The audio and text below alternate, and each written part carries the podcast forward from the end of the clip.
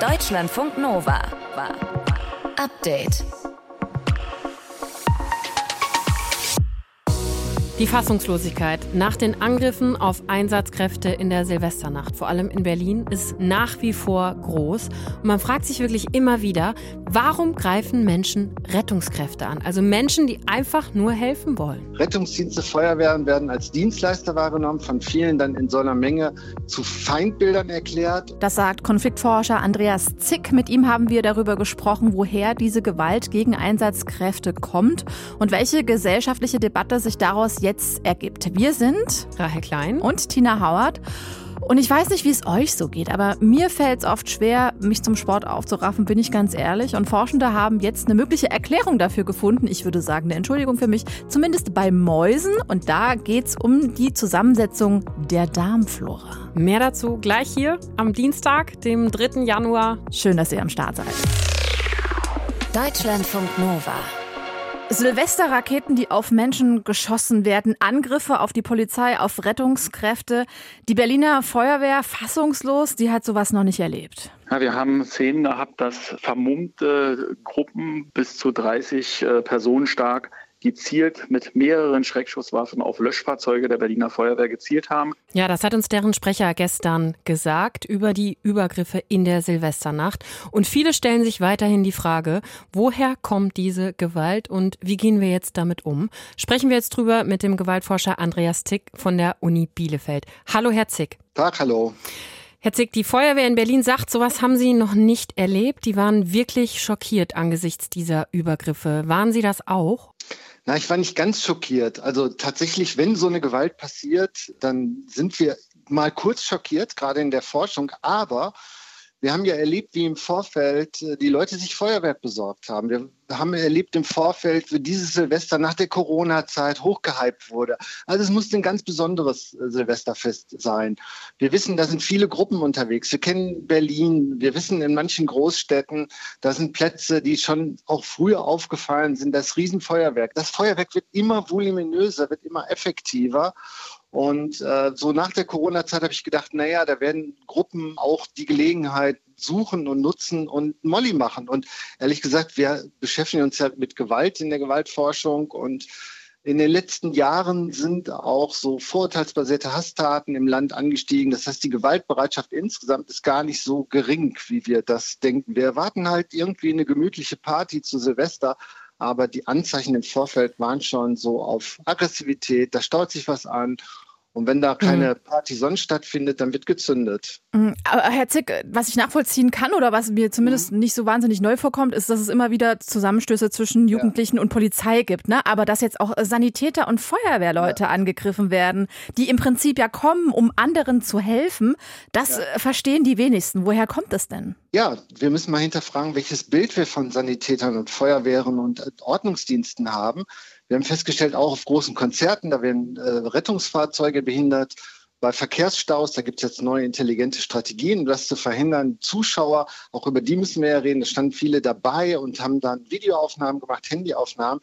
Rettungsdienste, Feuerwehren werden als Dienstleister wahrgenommen, von vielen dann in so einer Menge zu Feindbildern erklärt. Und wir haben die Meinung, Ordnung muss irgendwie passieren. Wir haben mit der Ordnung nichts zu tun. Also, dass Rettungsdienste daran appellieren können, dass wir dann auch vielleicht eine Rettungsgasse bilden, denen helfen, wenn sie angegriffen werden. Davon können sie nicht mehr ausgehen. Wir nehmen sie als Dienstleister wahr. Sie mögen Ordnung machen. Und wir haben von vielen Sanitäterinnen und Sanitätern gehört, auch wie Störenfriede in der Situation. Äh, wir wollen das ausleben, wir wollen das Erlebnis haben. Gewalt ist für viele da ein Erlebnis. Viele lachen dabei, machen sich lustig, feiern das laden in Social Media hoch und hinterlegen das mit Musik und dann wird Gewalt als Erlebnis betrachtet und jeder, der dazwischen geht, als äh, Störung. Mhm. Das passiert ja auch Journalistinnen und Journalisten, die dann vor Ort gehen und berichten. Mhm. Auch die werden angegriffen. Herr Zick, jetzt gibt es ja Stimmen, die sagen, wir müssen an dieser Stelle eine Integrationsdebatte führen, müssen uns ja. angucken, wer da randaliert hat. Andere sagen, nein, das ist keine Integrationsdebatte, das ist eine Debatte über die Abgehängten in der Gesellschaft im Allgemeinen. Und wieder ja. andere wollen eine Debatte über Böllerverbote führen. Was müssen wir Ihrer Meinung nach für eine Debatte führen an der Stelle? Erstmal brauchen wir eine Bestandsaufnahme der Gewalt. Wir brauchen jetzt, müssen wir mal abwarten, wer die Täter im Einzelnen sind. Wir haben auch vermummte Gruppen gesehen, die eben in großer Menge dahergelaufen sind. Das ist absolut kein Zeichen, dass das irgendwie eine migrantische Community aktiv ist. Die meisten Gruppen sind vollkommen heterogen und vor allen Dingen, es sind ja viele dabei, die einfach schlichtweg einen deutschen Pass haben, hier aufgewachsen sind. Wie, warum ziehen wir die Migrationskarte das mag man mal genauer erklären, was da eigentlich Migration ist. Wir wissen von den meisten Taten, das sind eher bestimmte Männlichkeitsvorstellungen und so weiter. Also das, das hilft zur Entwicklung von kluger Prävention wirklich überhaupt nicht. Und die Daten sprechen nicht dafür. Warum müssen wir diese Debatten führen? Wir müssen so Konfliktdynamiken verstehen. Wir müssen verstehen, wie Räume besetzt werden, ob es da hinreichend genug Personal gibt. Wir müssen verstehen, dass in diesen Räumen sehr viele Gruppen unterwegs sind, sehr unterschiedliche Gruppen dass die sich gegenseitig aufschaukeln und es jetzt wir in neuen Zeiten angekommen sind, wo es dann eben auch die vielen Beiständer gibt, die Zuschauerinnen und Zuschauer, die dann eben Videoaufnahmen machen, die Handyaufnahmen machen, die das Ganze hochladen. Also das ist eine Konfliktdynamik, auf die sich dann die Dienste und Polizeien besser einstellen können müssen. Da reicht auch nicht mehr Personal, sondern andere kluge Strategien. Das kennen wir aus dem Fußball, da hat sich viel getan, das kennen wir von anderen Events, da hat sich viel getan. Nur wir denken, das ist alles ein friedliches, freudiges Silvesterfest und wir erinnern uns nicht mehr, dass es ja nicht zum ersten Mal so eskaliert ist. Ja, und dann müssen wir uns über das Bild von Rettungsdiensten, Polizeien und Feuerwehren nachdenken. Sind die nur dazu da, um Ordnung für uns zu machen und wir haben mit denen nichts zu tun? Mhm. Das funktioniert nicht mehr. Andreas Zick, Konfliktforscher der Uni Bielefeld über die Gewalt in der Silvesternacht gegenüber Rettungskräften und Polizisten und Feuerwehren. Vielen Dank für das Gespräch, Herr Zick. Deutschlandfunk Nova. Update. Couch Potato oder Fitness Junkie. Ja, man möchte ja meinen, das hat vor allem was mit Disziplin zu tun, Motivation. Vielleicht liegt es aber auch an eurem Darm. Ja, genauer gesagt an bestimmten Bakterien in eurem Darm. Forschende aus den USA haben nämlich Hinweise darauf gefunden, dass unser Mikrobiom, also die Zusammensetzung unserer Darmbakterien, vielleicht auch was mit unserer Sportmotivation zu tun haben könnten. Raphael Kremer aus unserer Deutschlandfunk Nova Wissensnachrichtenredaktion weiß mehr. Raphael, ich wusste es schon immer, dass ich als Couch Potato schwerer habe, mich zu motivieren und dass das gar nicht meine Schuld ist. Stimmt's, Raphael? Ja, es kommt drauf an, wie du es verkaufst, würde ich sagen. Also die, ja, die Beobachtung der Forschenden der Universität Pennsylvania bezieht sich nämlich erstmal nur auf Experimente mit Mäusen. Bei denen war es aber möglich, sie von aktiven Tieren sozusagen zu Couch Potatoes zu machen. Und zwar indem mit Antibiotika ihre Darmbakterien abgetötet wurden. Aber wie kommt ein Forschungsteam darauf, im Darm nach Gründen für oder gegen Bewegungsmotivation zu suchen? Ist ja jetzt nicht so naheliegend. Ja, also sie haben erstmal grundsätzlich nach dieser Bewegungsmotivation gesucht. Also sie schreiben, dass sie sich auf die Suche gemacht haben. Sie haben dazu knapp 200 Mäuse untersucht aus verschiedenen Zuchtlinien. Also diese Mäuse waren alle genetisch verschieden. Dafür wurden diese Mäuse erstmal danach sortiert, äh, ja, wie sportlich sie sind in Anführungsstrichen. Nämlich sie hatten ein Laufband im Käfig, hatten ein Laufrad in ihrem Käfig und die Forschenden haben geguckt, wie oft die Mäuse das genutzt haben. Und tatsächlich gab es bei den Mäusen welche, die da mehr oder weniger motiviert waren. Die Unterschiede waren da auch sehr gravierend. Also während es einige Tiere gab, die in 48 Stunden mehr als 30 Kilometer auf ihren Laufrädern oder Bändern zurückgelegt haben, bewegten sich da andere fast überhaupt nicht.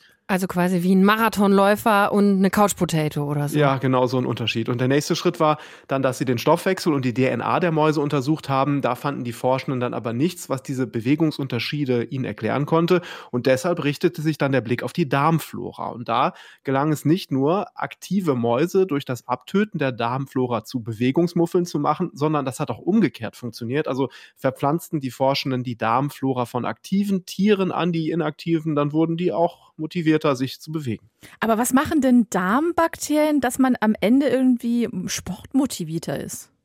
Ja, also am Ende sorgen bestimmte Bakterien offenbar dafür, dass bei der Bewegung im Hirn Dopamin ausgeschüttet wird. Also ein Glückshormon, das dafür sorgt, dass Bewegung sich gut anfühlt, dass Bewegung Spaß macht und damit wohl auch die Mäuse zu mehr Bewegung motivieren kann. Der Weg dorthin ist, dass die Darmbakterien Botenstoffe produzieren. Diese lösen dann ein Nervensignal aus, das vom Darm direkt ans Hirn weitergeleitet wird.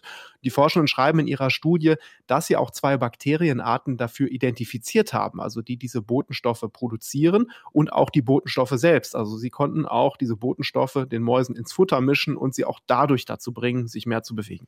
Jetzt ist natürlich für mich persönlich, äh, Raphael, die spannende Frage, geht das auch bei Menschen? Also kann ich mir auch was ins Futter mischen und werde dann automatisch ein bisschen aktiver? Ich könnte es gebrauchen. Also es wäre ja, ja, für mich so die Lösung. Ja, man muss leider sagen, eins zu eins lassen sich da diese Studienergebnisse natürlich nicht übertragen, aber dieses Forschungsteam will in nächsten Schritten ausprobieren, ob sich auch bei Menschen über die Darmflora etwas an der Bewegungsmotivation machen lässt diesen Weg dann weitergedacht, könnte es vielleicht ja mal so einen Bakteriencocktail für den Darm geben, der zu mehr Bewegungsmotivation führt. Aber falls es das hier geben sollte, ist das sicherlich ein langer Weg und Grundsätzlich ist es so, dass Darm und Hirn ja auch bei Menschen zusammenhängen. Das gilt als erwiesen. Da spricht die Wissenschaft auch von einer Darm-Hirn-Achse.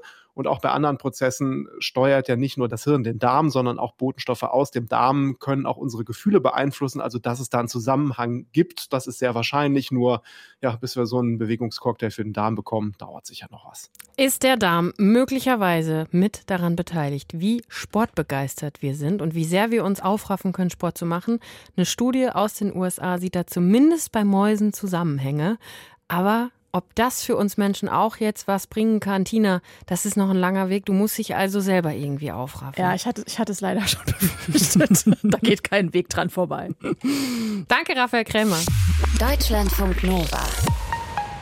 Update. Wir schauen nach Haiti. Die Menschen im karibischen Inselstaat erleben gerade eine unfassbare Krise. Also fast die Hälfte der Bevölkerung hat nichts zu essen. Über 100.000 Menschen wurden da aus ihren Häusern und Wohnungen vertrieben in den letzten Monaten. Und jetzt grassiert auch noch on top die Cholera. Eigentlich bräuchten die Menschen gerade dringend Hilfe. NGOs, die da eigentlich gern arbeiten wollen würden, ziehen sich aber zurück, weil Haiti auch noch in der Hand von kriminellen Banden ist. Der Vorschlag der Vize-UNO-Generalsekretärin Amina Mohamed hieß deswegen vor kurzem, ja, die internationale Gemeinschaft, die sollte doch am besten eine Eingreiftruppe dorthin schicken, um Sicherheit und Ordnung wiederherzustellen. Sprechen wir drüber mit unserer Korrespondentin für Zentralamerika, Christina Fee Möbus. Christina, was sind denn gerade die dringendsten Probleme in Haiti? Also ihr habt das gerade auch angeschnitten. Eins der größten Probleme überhaupt ist die extreme Bandenkriminalität. Also Gangs haben den Karibikstaat wirklich fest im Griff. Menschenrechtsorganisationen, die schätzen, dass es um die 300 verschiedene Gruppen gibt, die extrem gewaltvoll sind. Das heißt, Entführungen, Vergewaltigungen, Morde, das alles gehört zum Alltag für die Haitianerinnen und Haitianer dazu. Und obendrauf kommt, dass dieses Jahr die Gangs auch immer wieder Treibstofflager blockiert haben, wochenlang und damit das Land komplett lahmlegen. Die Preise für Wasser und Lebensmittel sind zeitweise auch total in die Höhe geschossen und Haiti gilt ja ohnehin schon als eines der ärmsten Länder der Welt. Und dann gibt's eben auch noch Cholera, das wieder in dem Karibikstaat ausgebrochen ist. Laut Weltgesundheitsorganisation hat es knapp 14.000 Fälle gegeben seit Oktober und knapp 300 Tote. Kurzum, das Land versinkt in Chaos, in Gewalt, in Hunger und in Armut. Und diese Krise, das muss man ja auch sagen, die bahnt sich einfach schon äh, länger an. Die kommt ja nicht über Nacht, die ist nicht über Nacht gekommen. Woher kommen diese Probleme denn ursprünglich? Ja, es gibt ganz viele Gründe, aber das Hauptproblem ist, dass der Staat schlicht nicht existent ist. Also Parlament und Justiz funktionieren nicht. Und seitdem im letzten Jahr der Präsident Jovenel Moïse ermordet worden ist, hat es immer noch keine neuen Wahlen gegeben. Aktuell reagiert Ariel Henry und der wurde nach dem Mord zum Übergangspräsidenten vereidigt. Aber er hat ja kein verfassungsmäßiges Mandat, also auch keine Legitimation durchs Volk eigentlich. Und ganz abgesehen davon wird Haiti immer wieder von Naturkatastrophen heimgesucht. 2021 hat es ja erst wieder ein ganz großes Erdbeben gegeben. Mehr als 2000 Menschen sind da gestorben. Und deswegen müssen die Haitianerinnen und Haitianer sich ihr Leben unter diesen Bedingungen auch immer und immer wieder neu aufbauen.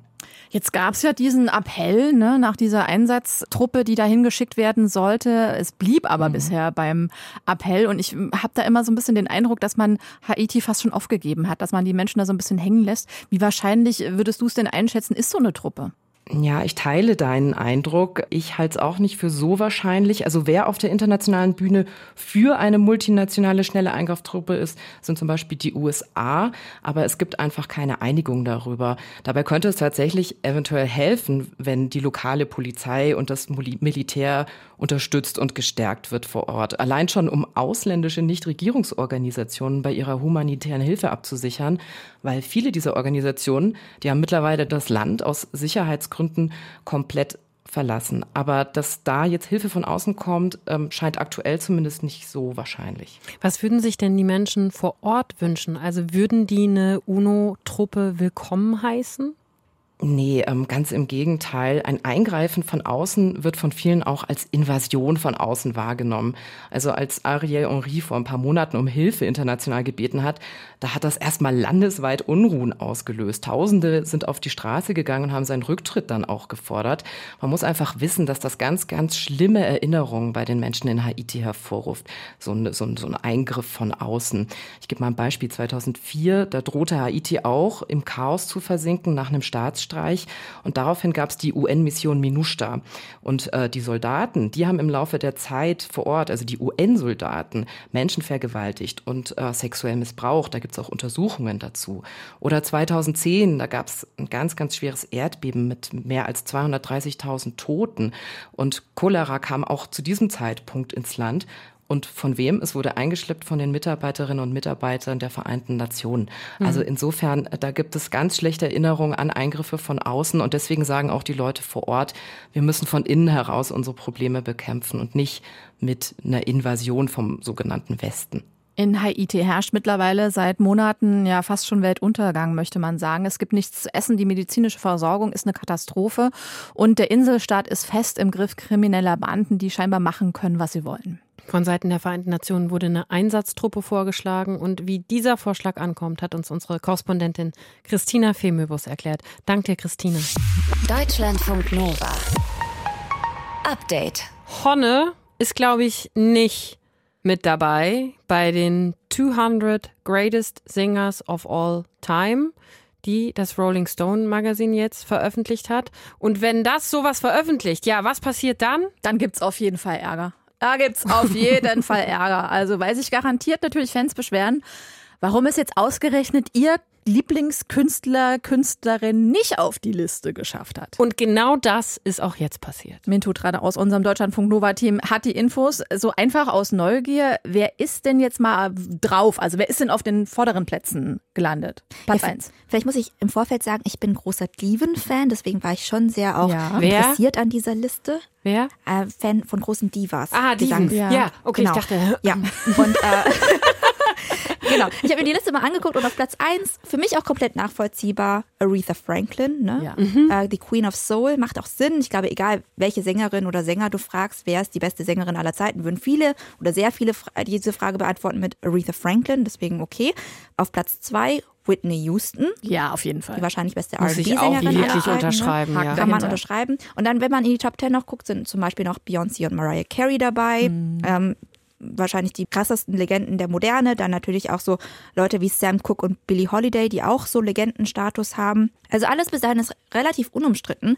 Was dann für viel Verwunderung gesorgt hat, ist aber, dass es die fünffache Grammy-Gewinnerin Celine Dion gar nicht, also gar nichts nada, die ist nicht in diese Top 200 gekommen. Also Celine Skandal. Dion zählt nicht zu den 200 Greatest Singers of All Time. Ich persönlich würde mich jetzt nicht unbedingt als den größten Celine Dion-Fan bezeichnen, aber ich kann mir vorstellen, dass das für sehr viel Ärger sorgt. Also es hat für sehr viel Ärger gesorgt. Es gab ehrlich gesagt sogar einen Shitstorm, würde ich sogar sagen. Also der Musikproduzent Jamie Lambert, der schreibt zum Beispiel auf Twitter, auf dieser Liste Celine Dion nicht einzuschließen, die wahrscheinlich die technisch versierteste Sängerin aller Zeiten ist, ist fast schon verräterisch. Und es gibt auch Beiträge auf Instagram, die das Fehlen von Celine Dion auf dieser Liste thematisieren. Und die haben hunderttausende Likes. Also ich habe mhm. Beiträge mit 150.000 Likes gesehen. Und ja, ich bin ehrlich gesagt auch ein bisschen verwundert. Ich bin auch in den 90ern geboren. Und äh, Mariah Carey, Whitney Houston und Celine Dion, die wurden eigentlich immer in einem ja. Atemzug genannt, sozusagen die Holy Vocal Trinity. Und dass die dann nicht mit die, drin ist. Die Diven Vocal Trinity. Genau, der Holy. 90er zumindest. und überhaupt. Ja. So, und was sagt jetzt äh, diejenigen, also der Rolling Stone, die ja im Prinzip diese Liste rausgehauen haben, was sagen die dazu, zu dieser ganzen Aufregung? Also zu der Aufregung selbst haben sie sich noch gar nicht geäußert, aber die haben wahrscheinlich gewusst, dass es für Aufregung sorgen wird. Und in dem Artikel zur Liste selbst schreibt das Magazin, bevor Sie anfangen zu lesen und zu kommentieren, denken Sie bitte daran, dass dies die Liste der größten Sängerinnen und Sänger ist, nicht die Liste der größten Stimmen.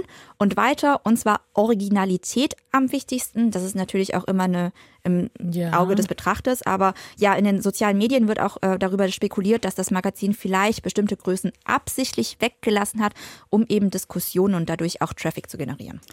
Und dann lässt man jemanden weg wie Celine Ganz schön Dion. fies ne? auch, ne? Das einzige Lied, was ich mal auf dem Klavier spielen konnte. My Heart Will Go On. My Heart Will Go On. Und das soll schon was heißen, ne? Aber die Fans von Celine Dion sind Oh, ich sauer. möchte es gerne jetzt hören. ja, Ralf. vergiss es. Das ist Jahre her, ne? Oh, schade. Der Rolling Stone hat Celine Dion nicht auf seiner Liste der 200 besten Sängerinnen aller Zeiten. Und da sind ganz schön viele Menschen ganz schön sauer. Mintu Tran aus dem Deutschlandfunk Nova Team mit den Infos. Danke dir. Deutschlandfunk Nova. Update. Immer Montag bis Freitag auf deutschlandfunknova.de und überall, wo es Podcasts gibt.